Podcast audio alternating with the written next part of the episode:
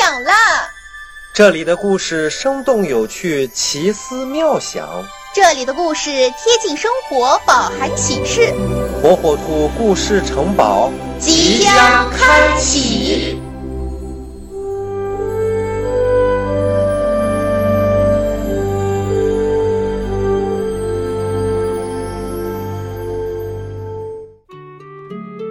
小朋友们，大家好，我是火火兔。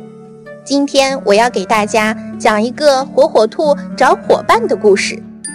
一天啊，火火兔去找他的小伙伴们，可是一个也找不到，这是为什么呢？让我们一起来听故事吧。树叶凋零，北风萧萧，山野冷清清的。火火兔来到山坡下，到处找他的小伙伴们，小刺猬和小獾子，可是怎么也找不到。他跑回家，坐在饭桌旁，不吃也不喝。兔爸爸问：“你怎么了？”火火兔抽泣着说：“ 小小刺猬和小獾子为什么不与我见面呢？”爸爸笑了笑说：“傻孩子，他们都睡觉了，怎么见呀？”“睡觉？大白天的睡什么觉呀？”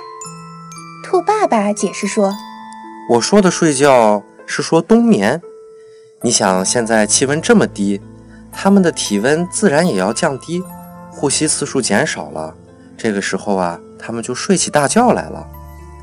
哦，是这样子呀。火火兔说：“那蟋蟀和蜗牛小弟也都冬眠了吗？”对呀，它们也要冬眠。蟋蟀这个时候正在洞里睡大觉呢，蜗牛也许躲藏在石缝里。或者枯叶间，它连自己的壳也要封闭起来，只留一个小小的孔呼吸就可以了。那水中的鱼儿不会也冬眠吧？水中的鱼儿也冬眠呀。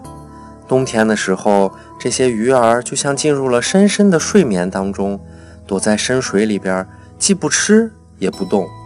火火兔笑了，说：“哦，是这样啊，爸爸，你不跟我说这些。”我还以为他们都故意躲着我呢。